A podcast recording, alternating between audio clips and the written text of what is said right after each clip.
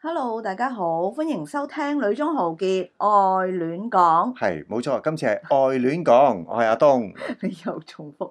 好啦，我係善文啦，係啊，咪因為我自己都要提醒自己啊嘛。哦，愛戀講係咪係啊，呢一次係愛戀講系列，即係可以風花雪月多少少，唔好咁嚴肅，因為我本身就係大叔，咁再加上再嚴肅，咁就係大嚴肅噶啦。 好，咁我哋咧今次咧就交代下我哋嘅動向啦，不過都係比較生活化咁樣交代，即係 點樣咧？願聞其詳啊，真即係。係一啲好深層啊、啲內心掙扎啊嗰啲，我哋可能容後再分享啦。哦如果有機會的話，戴係翻個頭呢個頭盔，盔，呢個頭盔戴得好合時。係啊，戴到確確聲。其實我哋已經離開咗柬埔寨啦，嗯，而家暫時就喺香港嘅。中場休息。講下點解啦，我哋都喺柬埔寨十四年啦，其實已經叫做好適應到當地嘅生活啦，又有自己嘅朋友圈，就話離開呢。因為都真係一段好長嘅時間，特別喺 Covid 三年嘅裏邊，其實我哋都幾密集咁繼續去做嘢啦。去到舊年呢，我哋都覺得有啲攰啦，想有一個 break 嘅時間，嗯，係啦。咁呢個係即係真係好個人身心靈嘅狀態啦。我諗呢三年嘅 Covid 俾到唔單止係我哋啦，成個世界都有啲改變。咁自己都會有啲反省、就係哦，如果我繼續留喺宣教工場的話，我應該點樣行落去呢？即係 podcast 就係喺 Covid 呢三年開嘅，咁嗯亦都係我哋一個尋索下一步嘅過程咯。咁所以呢一個 podcast 嘅頻道，大家中意聽呢，其實係我哋嘅 bonus 啦。嗯，但係至少即係對於我哋嚟講，其實係記錄翻我哋一啲過程，嗯係咯、我覺得呢一個都好重要嘅。點都好啦，對於我哋或者對於同工、對於學生，不知相會在何時。嗯，會有呢個感覺嘅。離別嘅過程，我哋都有好多感受啦。雖然冇喺個頻道度一路追住嚟講，咁但係特別去到送機嗰一下，真係會有啲愁水出咗嚟啊！唔係淨係送機嗰下，而係我哋最後嗰個禮拜去預備各樣嘅嘢，同老師道別，同朋友道別，都係真係有一種傷感喺度啊！感覺係幾掙扎嘅。係啦，嗰朝早其實我哋臨上飛機之前呢，繼續有星期日即係主日嘅聚會啦。因為已經開始進入長假期咧，翻嚟嘅學生少年人呢，其實都係少咗嘅。對於我嚟講，就係有一啲其實啊，好、想最後一日呢可以見到佢嗰啲，即係尤其是係比較大啲嘅，都因為各種嘅原因啦，即係。都冇翻嚟嘅。但係對於我哋嚟講，亦都唔係一件太難接受嘅嘢咯。過往幾年嘅經驗咧，揀新年之前或者清明節嗰段時間，有人都已經係一個 bonus 啦，即係係啦，即係唔好計較有幾多人。不過有少少掙扎位就係、當我哋揀機票咧，你曾經有問過我可唔好早幾日噶嘛？ 嗯，但係我有一個新嘅感受就係、好想禮拜日完咗個崇拜，即係可以多一次就多一次啦。咁樣嗯，咁、所以見到有一啲小朋友係佢已經退咗學，但係又翻嚟咁樣戇居居對住你笑，唔知講乜嗰個樣咧，其實都幾刻骨銘心嘅。係，即係尤其是啲家長好中意係有咩同老師講， 其但實係啲小啲。朋友又係係啦，啲小朋啊友都唔知點樣講，係啦，嗰啲場面有少少尷尬，但係又熟悉嘅。係啦咁，樣我哋細個可能都係咁 啦，即係係啦俾人俾人咪話咯拱出嚟。係啦，你拱出嚟係永遠唔會有嘢講噶嘛。誒，去到機場就好多 Telegram 咯。嗯，即係啲小朋友聲啊！哎呀，我哋會永遠掛住老師啊嗰啲咧， 係永遠懷念。係永遠懷念你。咁我哋就喺度估啊，係小朋友寫啊，定係家長寫？不過唔使問咧，都係一樣嘅，都係窩心嘅，係係啦。一個三十幾四啊度嘅柬埔寨，但係你嗰日着嘅衫係出乎我意料之外。你知你衣櫃打開就全部都係黑色衫噶嘛，嗯即係深灰、淺灰、勁深灰咁樣。 嗯。但係你嗰日着一勁件，心 灰，好反映到心情心灰意冷咁。啊但係你嗰日熱死啦啦，着件長袖嘅白色恤衫，誒，其實件恤衫都好薄嘅啫。你一來要長袖，二來你要打呔，成件事就好唔柬埔寨咯，已經。冇有翻少少記憶點都幾好啊唔你係着條裙都可以好有記憶 點， ！O 着 K，條柬埔寨 grandma 咁樣。我其實有乜 所謂啫？我真係 O K 嘅。都有人問我嘅，即係或者睇過啲相啊，就會嗯覺得奇怪啦，即係點解會着到咁樣咧？咁樣都係一種儀式感啊！圓滿咗十四年嘅服侍。可以好圓滿咁樣去畫一個句號，其實真係唔嗯容易咯。我哋十四年先畫一個句號。係唔係即係我哋總有好多地方覺得，誒、哎可以再做好啲，誒、嗯。總有好多地方覺得啊，我哋誒、即係做得唔夠，可以點樣去改善？咁但係其實回望翻去到走嗰一個點，其實我覺得真係可以俾自己昂首闊步，嗯。好昂然咁樣去畫一個句號嘅衣着，其實係有少少我畢業啦嗰種感覺咯。所以係畢業禮嚟嘅嗰個。係，我覺得係我嘅即係人生呢一個階段嘅一個畢業禮咯。工作係未完咁，但即係係未交晒論文，但係就可以畢業。係。啦，我估我可以畢業啦咁樣。我影個畢業相先。係啦，同埋都知道會有唔少人會嚟送機啦，嗯。係想啦着得體面啲啊。着得體面啲，同埋當自己着得好啲咧。個心情一路可以保持好咯，唔會即係有啲嘢 side track 咗，又會唔開心啊，又會發脾氣啊。對於我嚟講，哦，我即係係嗰個係制服嘅感覺。係啦。啊啦，係啦，哦即係可以箍到自己啲情緒啊，咁樣咯。哦，所以其實畢業袍係咪都有呢個，都係一個制服嚟嘅。本身畢業袍嗰個意義咧，係有呢一種嘅意思嘅，即係你要蓋過咗自己嗯情緒或者嗰啲光芒，你只係好平凡度過咗你人生一個階段，哦。係咪好突然間好唔同咧？即係係啊！解釋我突完然間覺得，哇！你嘅光芒透過啲白恤衫射出嚟，係，即係好有射深，到周圍都係好有深度啊！突然 間覺得，咦，原來我老公好有深度㗎喎，咁樣。 着件衫都諗過度過。你平時唔係咁㗎。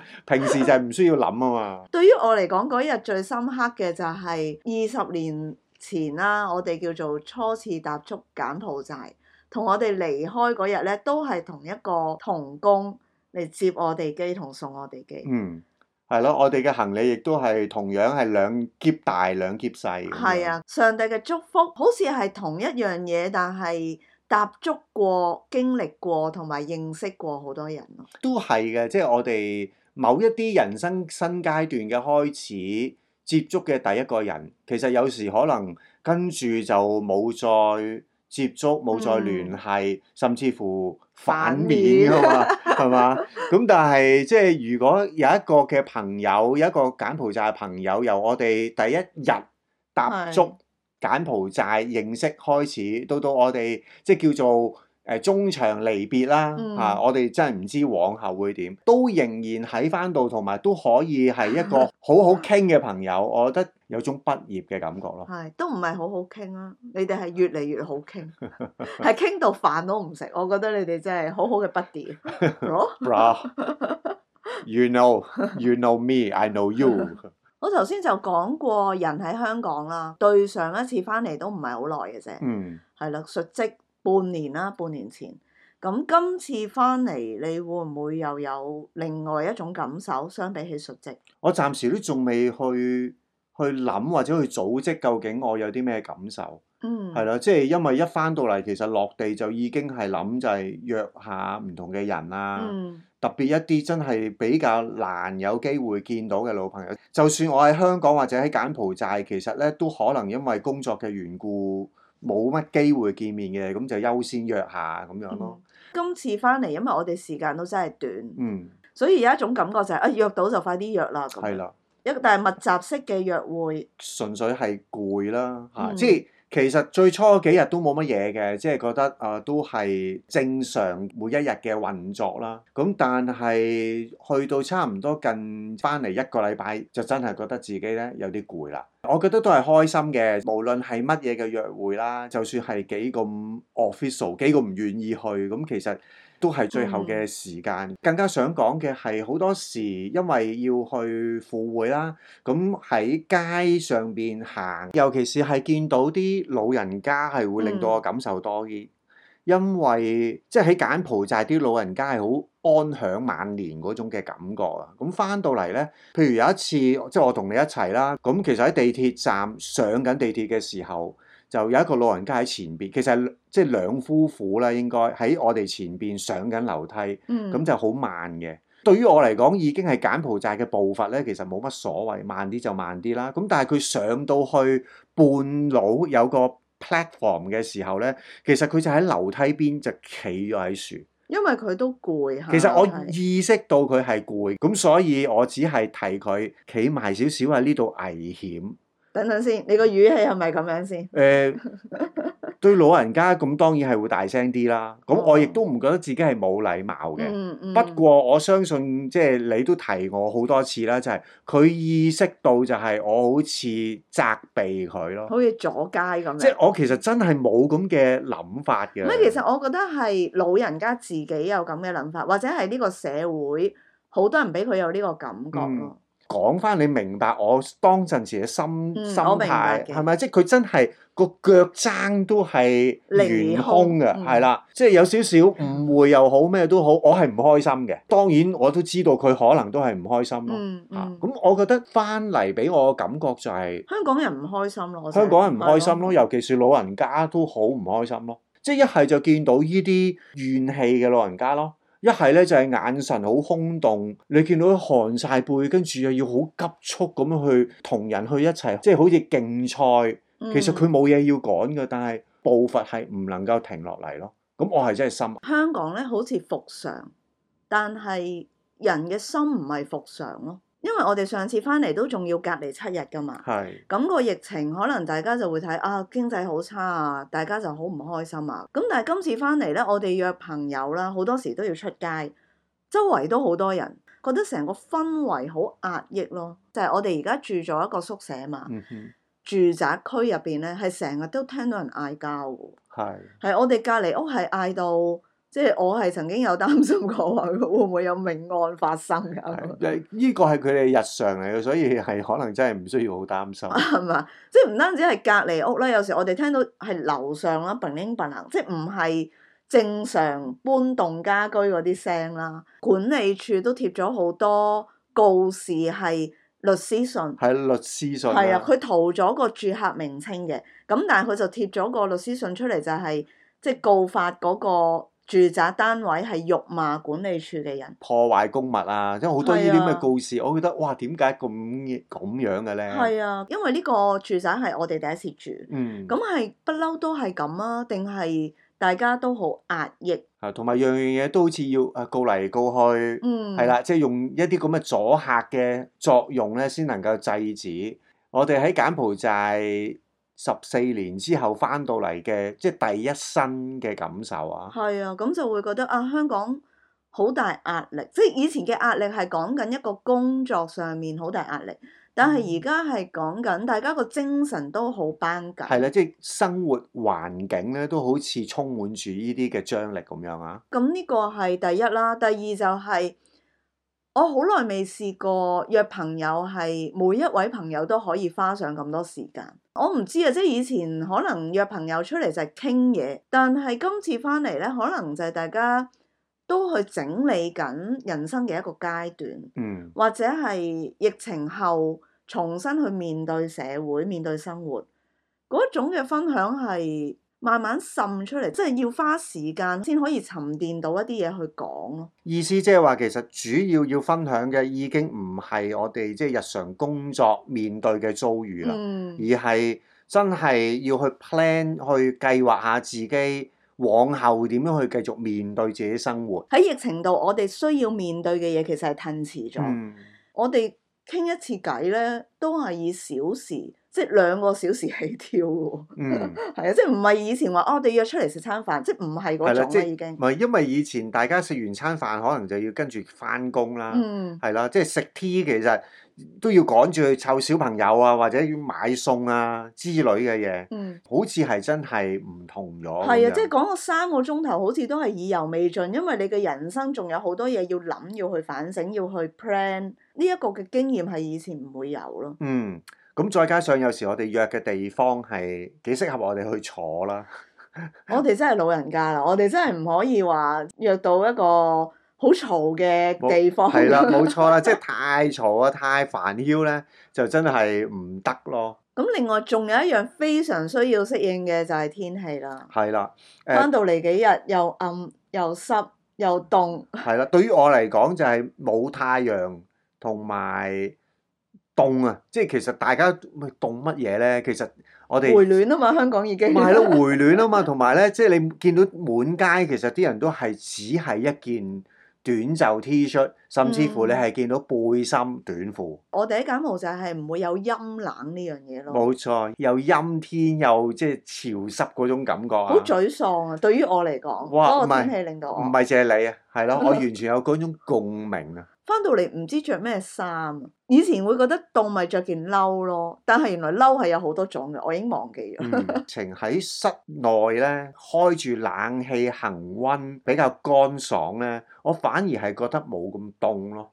即係個人嗯好似仲容易適應啊，反而係舒服過咯， 舒服過，啊呢舒服個係簡文嘅 grammar 嚟 喎。又俾你捉 到。舒服我過乜嘢我先得諗㗎？唔到，我諗唔到點樣去繼續講落去，即係係咯。係嘅，我覺得喺室內可能，咦？我想問下，你有冇痛啊？咩痛？風濕痛咯、誒因為喺柬埔寨一路都係乾爽天嗯氣咧，其實你痛你唔會好覺得嗰樣嘢係風濕。應該冇特別覺得風濕痛，難道你有？冇啊，不過我突然間明咗一句中文咯，就係點解成日都話人陰濕咯？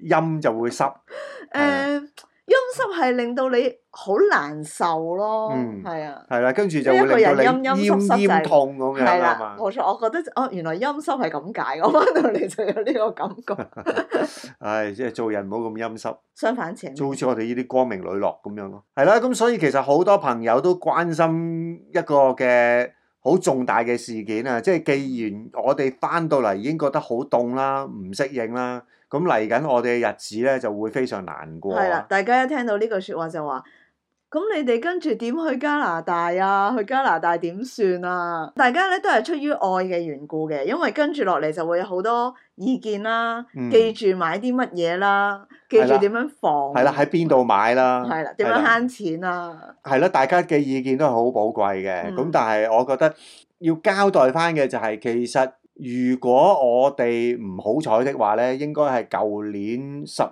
月到嘅時間咧就已經要去嘅，係啦。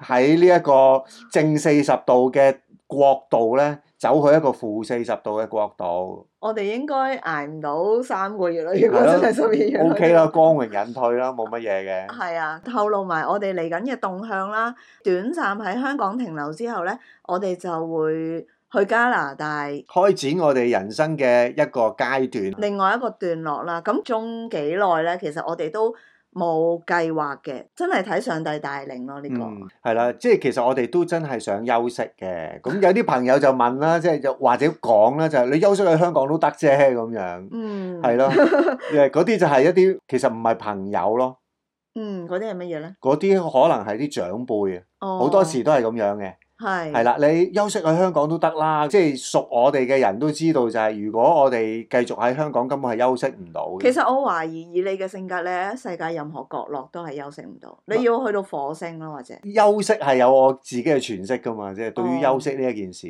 咁呢啲又容後咧有機會咧可以再 講嘅。如果我哋去到加拿大之後，即係 settle，咁我可以再話俾大大家聽我嘅休閒生活究竟係點樣咯。又或者大家開眼界咯，就啊、原來休閒係可以咁嘅，不如我都去休閒。即係頭先我哋一開始講啦，整理下我哋往後侍奉嘅路咧，應該點樣繼續行落去。咁你會唔會覺得我都係去休息㗎？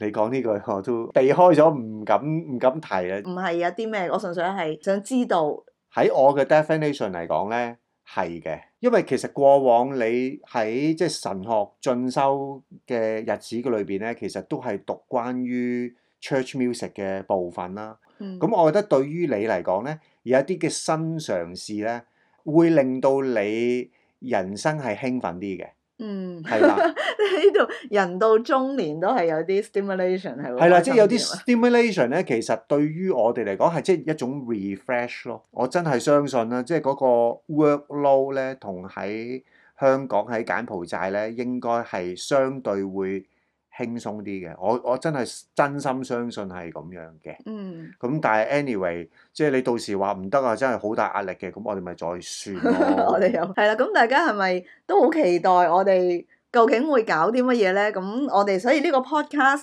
聽完大家嘅意見，我哋都係發現堅持繼續錄嘅。咁但係錄嘅方式會唔會仲淨係針對喺柬埔寨工場咧？我估其實有一段時間我哋都仲會係咯。嗯即，係可能夾雜住一啲新環境嘅適應，但係因為喺柬埔寨，我哋一啲回顧啦，一啲離別嘅感受啦，同埋有一啲想錄又未錄嘅題目啦，我都想完成咗佢先嘅。咁係啊，所以我哋應該會繼續即係 keep 住有又有即係講翻柬埔寨嘅一啲回顧，係，又有我哋生活上邊嘅繼續亂咁嚟。嗯，我發現我哋從一個 C A M 國度去到一個 C A N 國， C A M 係啊 Cambodia，我 嘅 Canodia 唔係唔係 Canada 係啊，嚇，OK 喎，係係啊啦，C A M 即係就進化 C A N，我哋揾揾有冇 C C A O 係啦 C A O 啊 C O P 咁樣得呢啲乜嘢？好啦，咁我哋今日簡短嘅分享嚟到呢度先啦。唱歌留翻有翻支新咪，我哋先繼續係啦。哦，係喎。儲咗好多歌想唱啊！我突然間嗯，係係啊，大家都好期待你嘅歌聲。真係係啊，真係好聽啊！係嗬支咪啊，真係唔同啊！大家可以點歌嘅喎，其實咦嗯 OK 喎 OK 喎，整個咁整嘅個環節係啦，整個咁嘅環節，我係哋嗯送俾邊個邊個。係啦，搞多啲咁嘅新意思 OK 喎， 係啊完全冇問題啊好啦，咁我哋遲啲再見。 OK，拜拜。再見。